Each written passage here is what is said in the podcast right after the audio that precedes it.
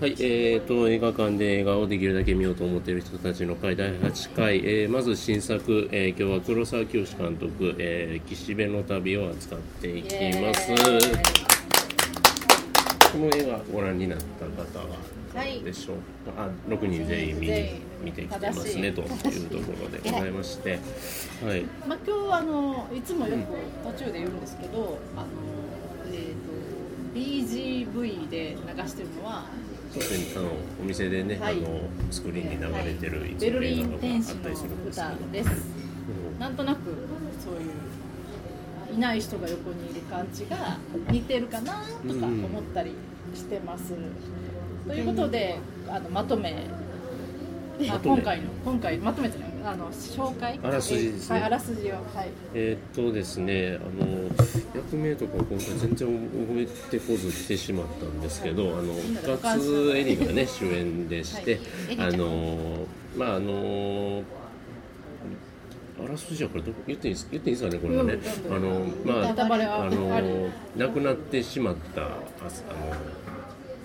の旦那さん浅野忠信ですね。はいあじゃあ今回、はい、あそうですね。えっ、とじゃあその話の前にえっ、と今日のお酒。はい。あ、はい。名前は？今日はジャックローズをソーダではい。やります。はい。その心は？あのですこねやっぱり。そこの心はノブさんから。はい。はい、あの今回いいお花うんの小松の親分的なところの一番素敵なお花だったらちょっと花の名前がついたそうですね。特にバラとかのイメージがあったのでごいねあの赤い鮮やかなそうねおだからあと酒です色鮮やかなの、はいそのまだ元気なね元気とかあの映画でカラフルなシーンってあそこだけっていう感じですよね。だからあのジャック・ローズっていうあの本当はショートカクテルなんですけど、まあ、部長がちょっと酒が弱いというありがとうございますすごいいい香りながのでこのソーダですちょうどなんかちょっと薄めた感じがなんかこう、、はい。いかなと。皆さん赤いです。はい。すごい可愛い赤。い。ああ。飲みやすいです。じゃなくてあの また別の感想そうですね、あのまあ、色鮮やかですし、あのちょっとね、あのなんやろこう明るい中にもちょっとほろ苦さがある映画じゃないですか。はい。そんなねお酒だと思いますというところでですね。飲みたい方はミモレットにはいえーとですね、あのまあ一人ですね、あの暮らしてるそのガツエリのところに浅野忠信が帰ってくるんですけれども。なくなったはずの。まあ、そうですね亡くなったはずのなぜか帰ってくるとでじゃあもういっぺん旅に出ようかとなってどうなるかというすごい雑なんか浅野さんの方が雑見せたいみたいななんかねね言うのね。嫁になんかいろんなところに、自分のあのその3年間失踪してたんですけど、3年間の間に自分がたどったところを妻にとそこに連れて行きたいみたいな感じで彼女を旅に連れ出すんですねですね。はい。そういう幽霊的なロードムービーっていうか。ロードムービーですね。またロードムービー不思議な割とねロードムービーが毎月続いてる感じなんですけど、はい。この映画どうしようね。まずなんか良かったよっていう人はどんぐらいいます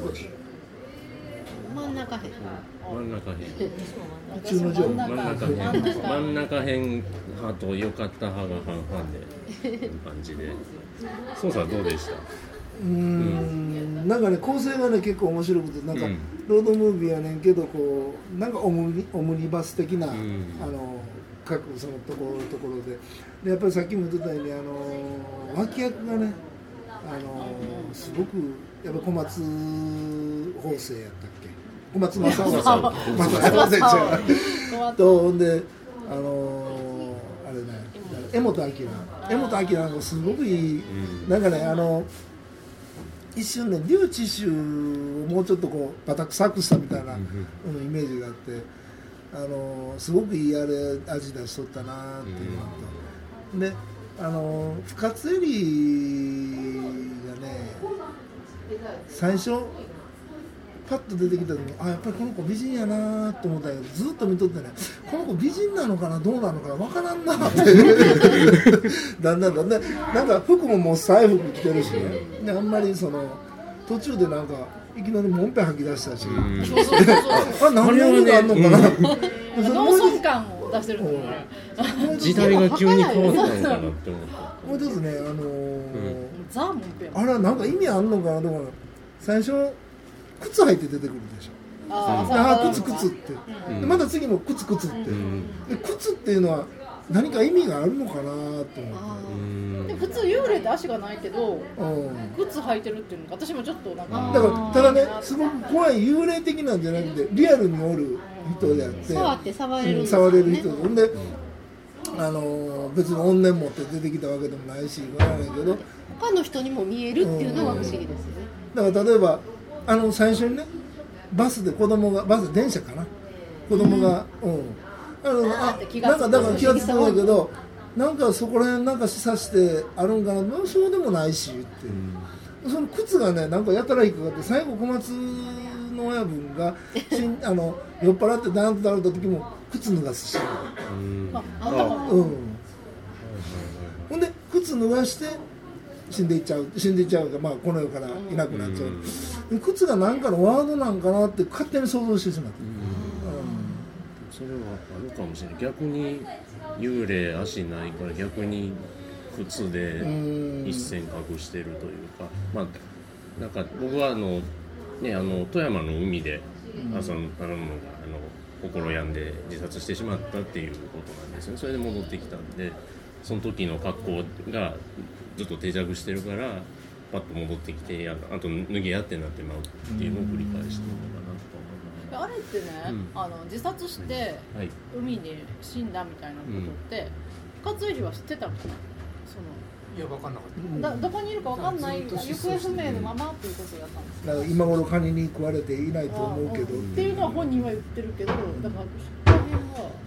でも本人の中ではずっと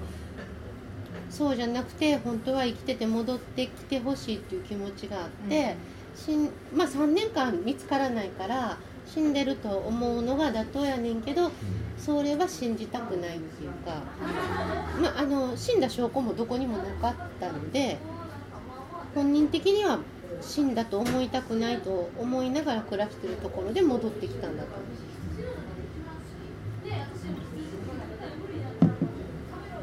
なかなかね、なんか不思議な夢か誠かどっちかようわからん感じでずーっと続いてるなと思いながらそれがふわーっとした感じが僕は割と気に入ったんですけどなんか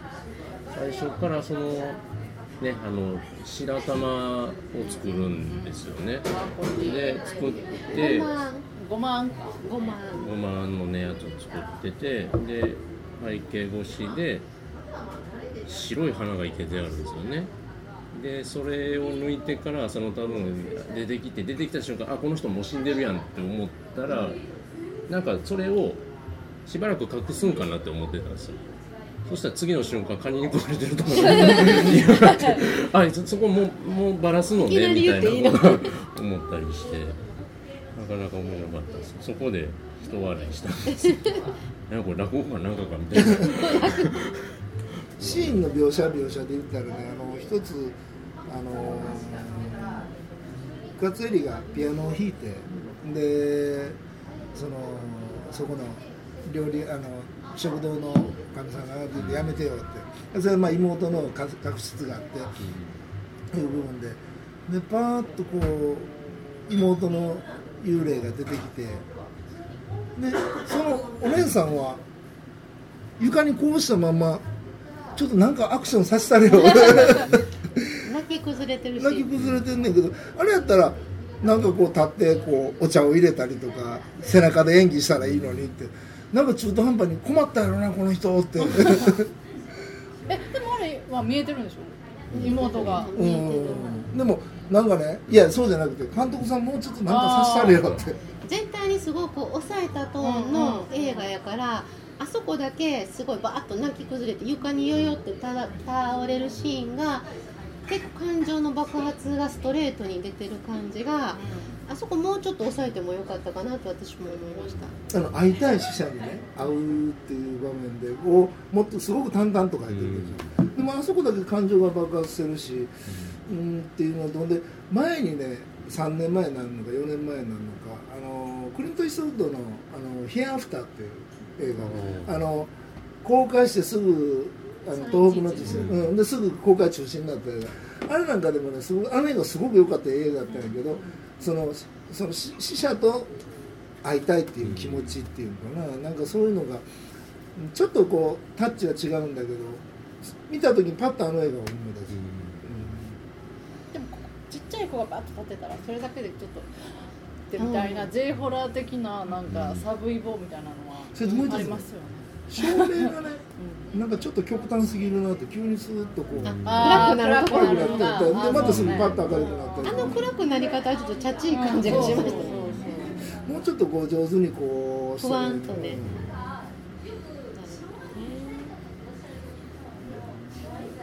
役者はどうでした？パンダさんどうですどっちもそんなに浅野さんも深津さんも大好きでも大嫌いでも割と淡々と見ててさっきその佐さんが照明がっておっしゃってたんですけどそ見た時にこれ舞台の方がいいのになって思って。パッと暗転するようなあの場面の感じとかあとその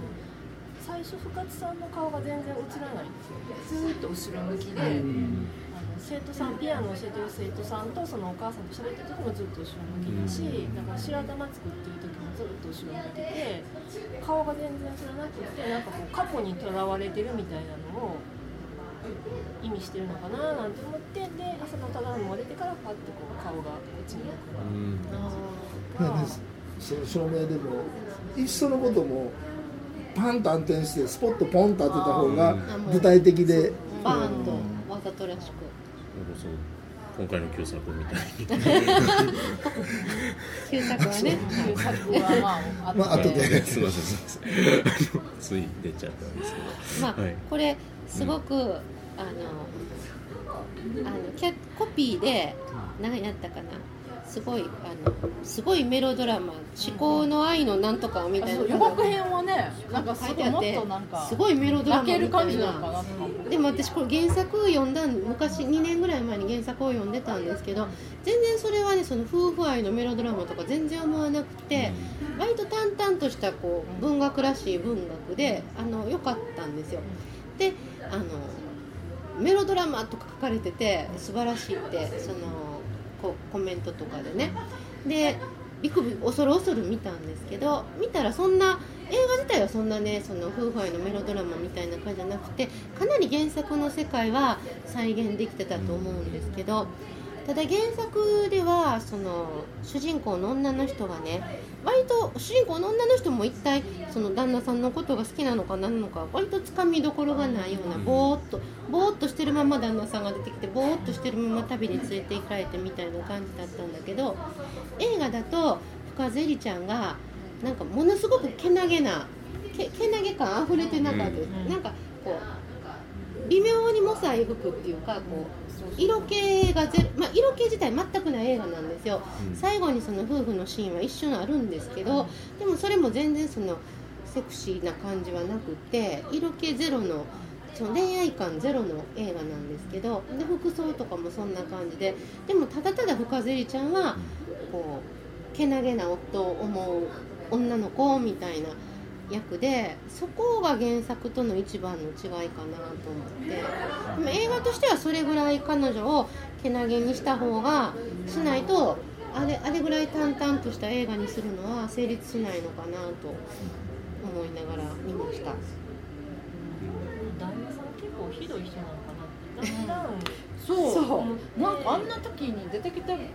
もらってなんかそのさせっかく忘れようとしてるのになんか勝手に出てきていや私やったらもうすごいもうムカつくなと思って。しかもすげえひょうひょうとして帰そうってくるそうってそう。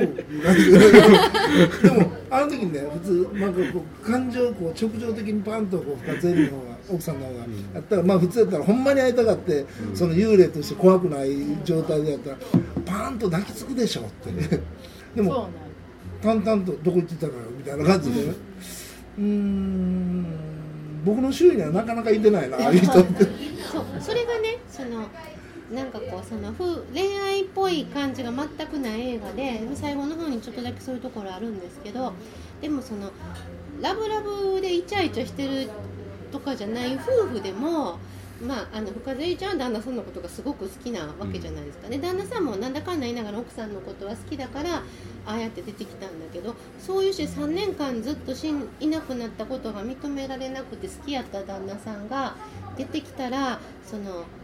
セクシャルな意味じゃなくってもとりあえずこう抱きついたり手ぐらい握ったり本当に生きてんのかなとかそういう何らかのスキンシップはあると思うんです。その男女のスキンシップじゃなくても親しいものに対する家族に対するスキンシップが。で旅行に行く時も2人でなんとなくこう幸せな感じで今が今が一番いいとかいうシーンがあってそんなシーンでもやっぱ手もつないでないんですよね。でそこ手つなぐやろって私は なんとなく思いながら見てたんですけどしかもその何十年も連れ添った夫婦っていうほどは年取ってないよね。多分5年10年とかそれぐらいのあれでそこがまあまあそういうあのそういうものをそういう要素を映画の中に入れたくなくって、まあ、原作にもそういう要素はないんですけどなかったのかなと思いながら。でもまあまあ私やったらとりあえず抱きつくかなとは思いました。若い男子の意見聞きます？はい、えー、いやなんかそこはもう要はなんやろう。完全にその最後のあの重ねるところまではやっぱりあっちの人とこっちの人っていうのがあったんだけどもやっぱ最後の最後やからっていうのがあってそこまではずっと絵面としてはもう重ねないもう手も触れないっていうのをキープし続けたのかなとか思いながらも見てはいたんですけど、うん、もう一つねあの青い優がねああそう青い優の話やりますなこいつ。青い優なすすごよい。なんかスパイスになっとったでしょ。あれね現実の話やと思います皆さんあ青い優と会ったという、僕ねあの場面が。急にバッと来たから。に二重の嫁やと思ってるんですよあれ。インセプションみたいなあイなるほどンセプション来た。あのあまりにもねなんかこうきつい女やなこれって思うのが凝縮されてて 要は自分にないものみたいな深津さんが思っていることが表出して青い優になったんじゃないのこれ偶ぐらいの像みたいな青い優のみ偶像のような。愛人の偶像。なんかね中途半端な不自然さがあるんですよ。あの病院のあんな変な待合室みたいなんでなんか話するとか。それがなんか僕よく変な夢見るんですけど そういうあの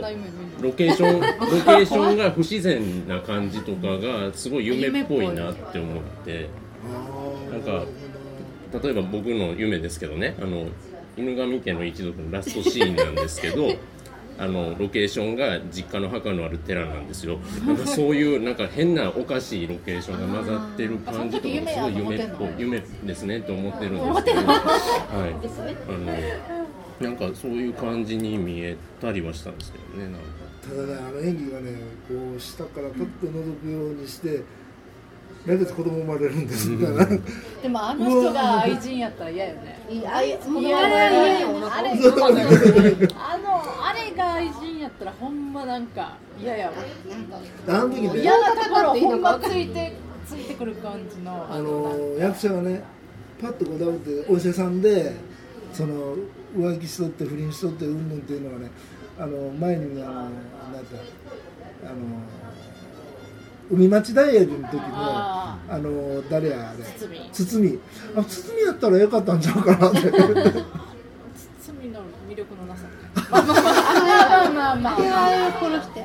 でもねあの原作では蒼井優のあのまあも夫の浮気相手ですよね、に関するところはもうちょっと丁寧に書かれてて、なんかその彼女との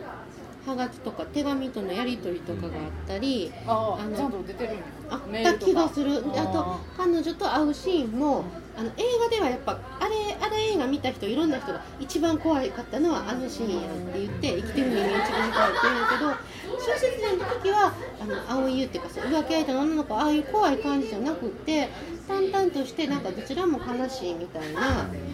感じだったんですよ。でもあの原作見ないで映画だけ見たらあのシーンはゾゾッとする。青い優のあのしたたかさと怖さみたいのはあるかもしれないですね。ハチさんどうでした？青い色に関しては。青いはだから本当に一番幽霊っぽいっていうかねこう不気味さっていうのが一番際立つような存在としてね形あの役やるのちょっと楽しかったやろうね。うんうんちょろっとだけやって、あの顔芸とね顔芸とその全部持っていく感じ。ただあれがあったからね結構逆に浅野っていうのはあ奥さん一本で産むんじゃなくてまあそこらにおる悪い男やなっていう感じがあって。ほんであのー途中で僕はパンとゾンさんがあの最後の田舎のとこであの滝のあるところのしあの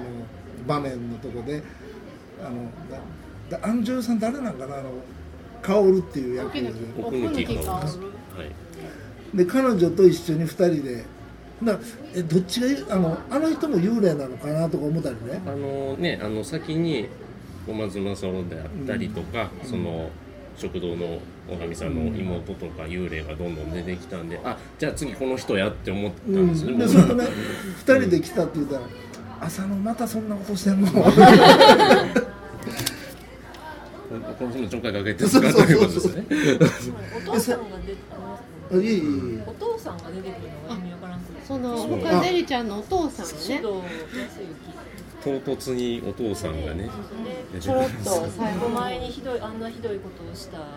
浅野とかっていうシーンがあってなんかひどいこととかされてたお父さんなんかねもうちょっとねリアルな方がもうほんまに幽霊っぽく出てきたから幽霊っぽくざざんばらで出てきたからもうちょっとこうリアルな人があったんちゃうかなって、あのお父さんお父さんはなくてもよかったんでもよかあれったよだけは本当に急でねなんか。あれはね何かもしかしたら言いたいことがあったのかもわかんないけど伝わるとこまで行ってないからお父さんなくて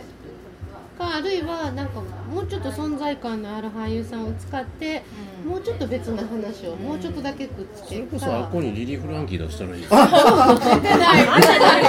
出てない。しっくりくるんですよ今なんかすごいカンヌに行ってるなんかリリー・フランケン今すごい目に浮かんだ。わ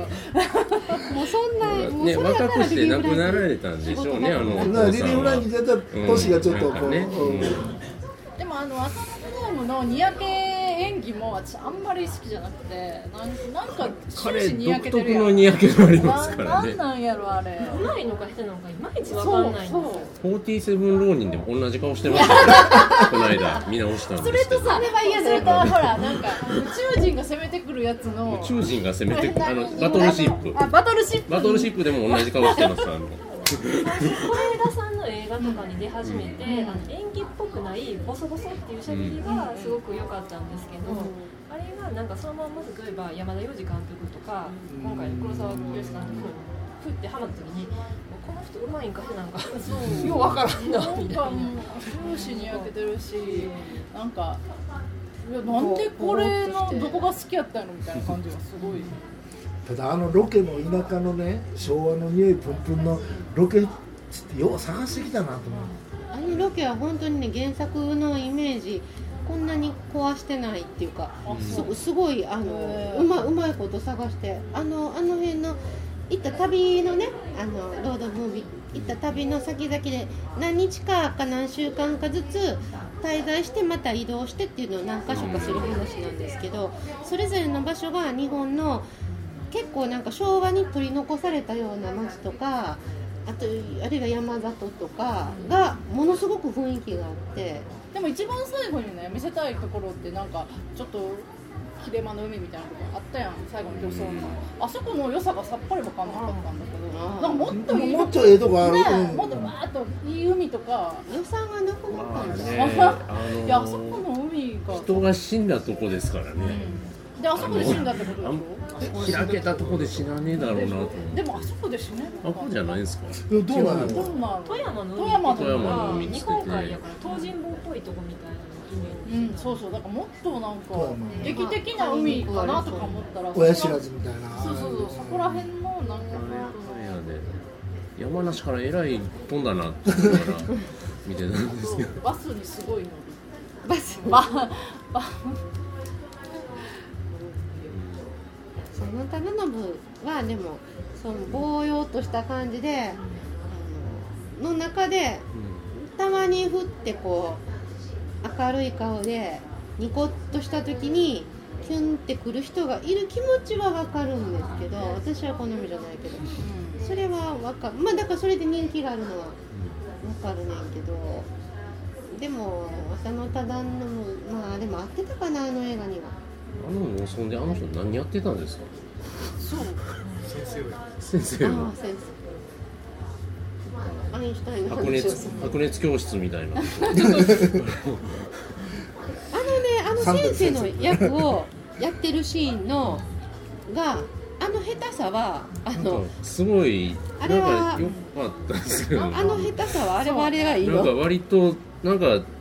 理解しないまま話してる感じ不思議な感じが。そうそうそうそう。なんか話がめっちゃ面白いんですよっていう振りがあった上にはそうでもないみたいな。これ子供とか聞きにこうへんやろなんで老若男女楽しワクワクで集まってんねんこれって思ってそれがおかしくて。どんなに娯楽のない中でもいやもうちょっと楽しい。テレビは引っ張ってあるやろうとか。テレビもネットも電気もないとかやったらでもテレビもネットも電気もないやったらあの話は多分誰もわからないと思う、あれまあまあそれその辺は映画化するのに結構あの映画化する人も苦しんだとかやと思います。歯医者さんのえらいく詳しいですねみたいな。思ったりとか。世の中の歯医者さんみんなあんな話できるわけじゃないですからね多分。だからまあそれ全然違うじゃって言われたらそうかもしれないけど同じ青い優つながりで100万円と苦虫女の方があなんかああいう感じのちょっとずつ滞在する話だったら好きだったなとは思ってたんですけどまあねお化けはね。お化けあとなんか浅野そのポスターがねあの日本のポスターが浅野忠信と深瀬ちゃんが列車の窓のところで2人でシートで持たれてるやつなんですけどそれが、えー、と去年やった「私の男」っていう浅野忠信と二階堂ふみちゃんの映画のポスターがやっぱりあの窓の外は日本海の雪景色とかなんですけど列車で2人でこうなんかこう絶望の旅みたいな先のない旅に出かけるみたいな感じのやつでなんて芸がないんやろうと思ってたら誰かが浅野忠信主演のやっぱり同じ構図のポスターね何の映画やったっけ？もう一つ誰かが教えて私の女。あじゃあじゃあえじゃあと私の男じゃ私の男と岸辺の旅ともう一本誰かがねあの浅野忠信主演でこれもあるねって言ってくれてまた同じ構図のポスターで 浅野忠信を見たらあのあれかなスチールカメラマンは列車に女の子ともたれかけてこう並べて撮りたくなる俳優ザ・浅野忠信みたいな感じなんかなと。もう一つねくだらんことちょっとね、ええあの食堂で、あの最初にパッと会った時にしょうもないことなんだけどね。裏にねこっちにねポスターがあってねボクシングのなんかあのしょうもないとこ見てまうねんねあの今度ボボクシングの試合があるみたいなポスター、その下にねあの雑誌の広告があって、はいはい。雑誌の広告がねちょっと今これを録音してるからええんかなどうかな。どうちょっと下世話やねんけど「週刊エロトピア」って。あのねその手のやつで言うとね あったんですよ。あのちょうどあの町にいた時なんですけどね買い物してたら坊さんと会う時あったじゃないですか。なんかね殺虫剤のもう店先のもう店員の手書きのポップなんですけどなんかダジャレかなんかなってたと思うんですよ。なんかなんちょっと忘れましたね。殺虫絡みとこのなんか売る売り言葉とかけてあるようなのがそういうのが多分ね美術さんのこだわりが多分なんかでもね「週刊エロトピア」はね実際にある雑誌あるんすか？あるんだよ。いやそれはか昭和の時代学生時代を生きてきた僕だったら「週刊エロトピアかい」今もあるの？今ないでしょ。ただねあのー一番卑猥な雑誌やった。プレイボーイとかじゃなくて？じゃなくてあの漫画なんです。よ、漫画やねんけどすっごくやらしい漫画で。なみんなが吹いてしまった「週刊エロトピア」って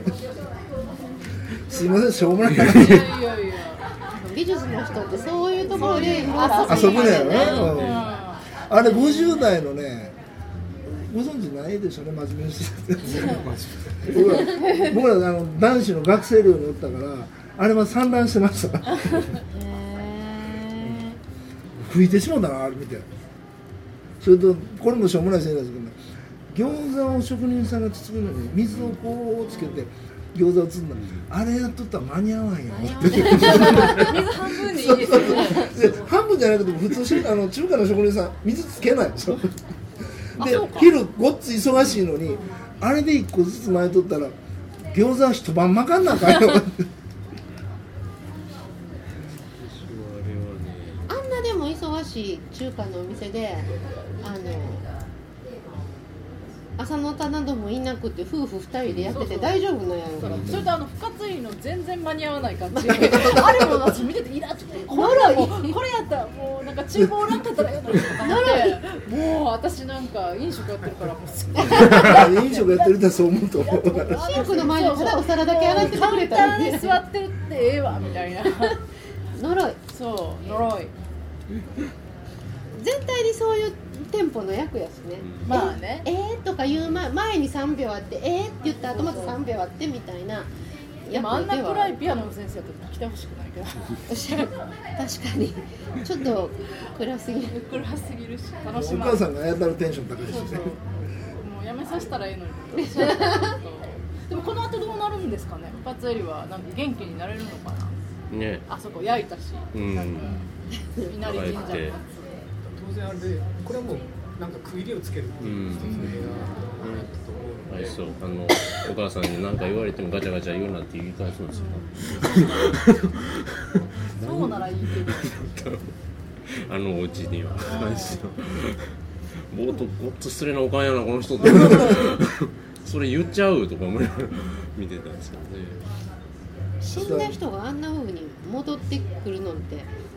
どうどうです ないその、まあ、原作以来なんだけれども、ないよね。幽霊弾、まあ、幽霊を使った映画ってすごいこれまでもたくさんあるけれども、他の人にも見えて普通に社会生活してるのが。そう。いう設定っていうのはないよね。でしかも何年もとかね彼もそうなんだよとかね。ゴーストだってその奥さんには見えないっていう話だし、で他なんかあります？雪貞の今度は愛妻家っていうあれは旦那さんだけが見えてる、うん他の人やっぱり気がつかなかったっていうまあ大体そうですよね最初小松政夫孫さん死んだって言っちゃったじゃないですか。ねその感じでしたもんね。ああの寝顔とねあのこのお酒と同じ赤でね広が。あ召されたなこの人って。思ってそしたらなんだからあのあれあの片岡鶴太郎と誰だったかななんか幽霊もんであったでしょ。偉人たちあれはあ偉人偉人たちあれはタイムスリップ。タイムスリップでしたかあれはあそう。あ違う。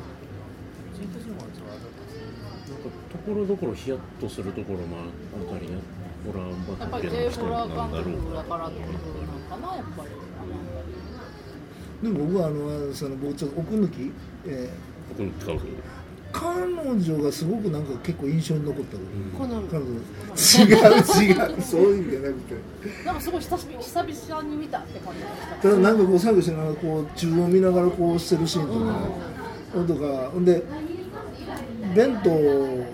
深津絵里お前鉄道だべよ仕事もんぺ入ってんねんから。ってそうそう。何も弁当届けるだけかい。なぜもって。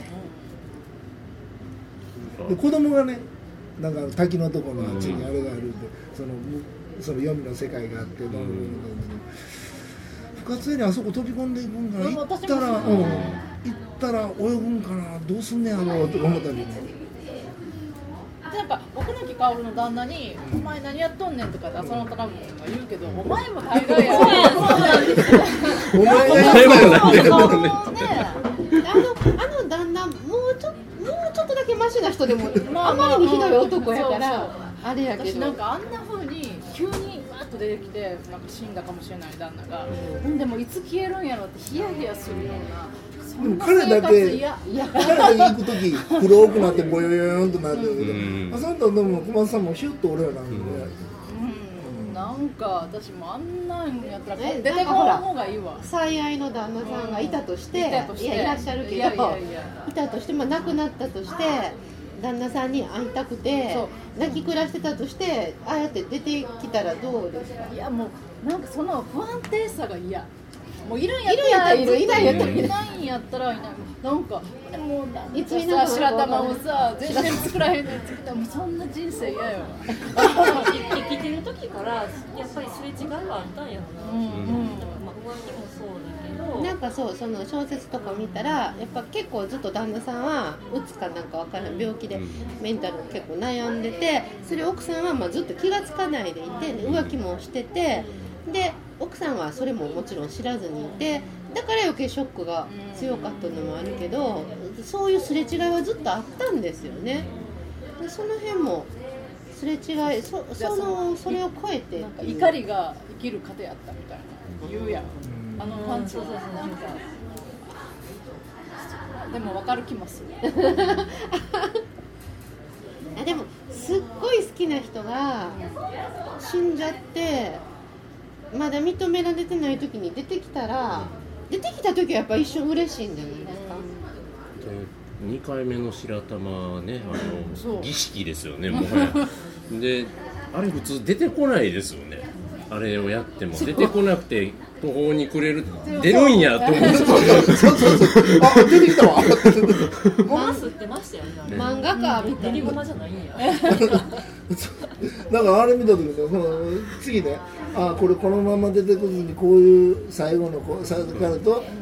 あの幽霊とのお別れになったんかなと思って言ったら出てきたな。ってそういうとこ暗いとこで座っとったなお前。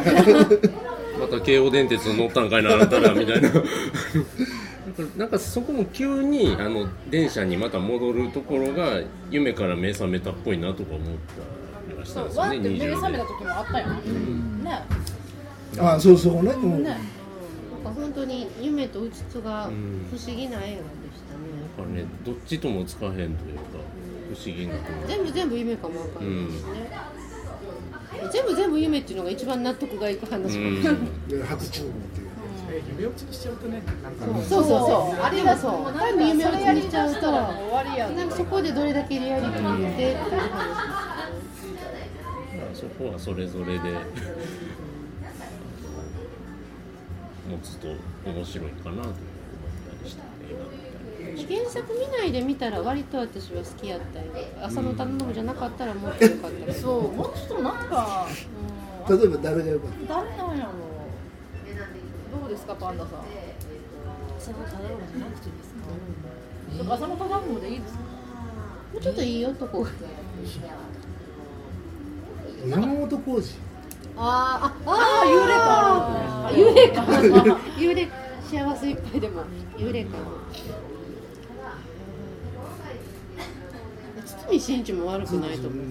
ああこっちのダメの方があダメだからの。あ滑舌悪い感じで。鼻の穴を清めただねちょっと生命力が強すぎますよ。ね あそうか。幽霊感がいる舞妓班の時の。のね生命力が強すぎるから、うん、幽霊感がいる、わだからまあ浅野頼むも全然悪くはなかった、単に私好みじゃないっていうだけで、そんな感じで、はい。結局取り留めのないあでも映画も撮り留めそうそうそう夢がそういう5日間でちょうどいいんじゃないでしょうかということである視点賞ある視点賞はい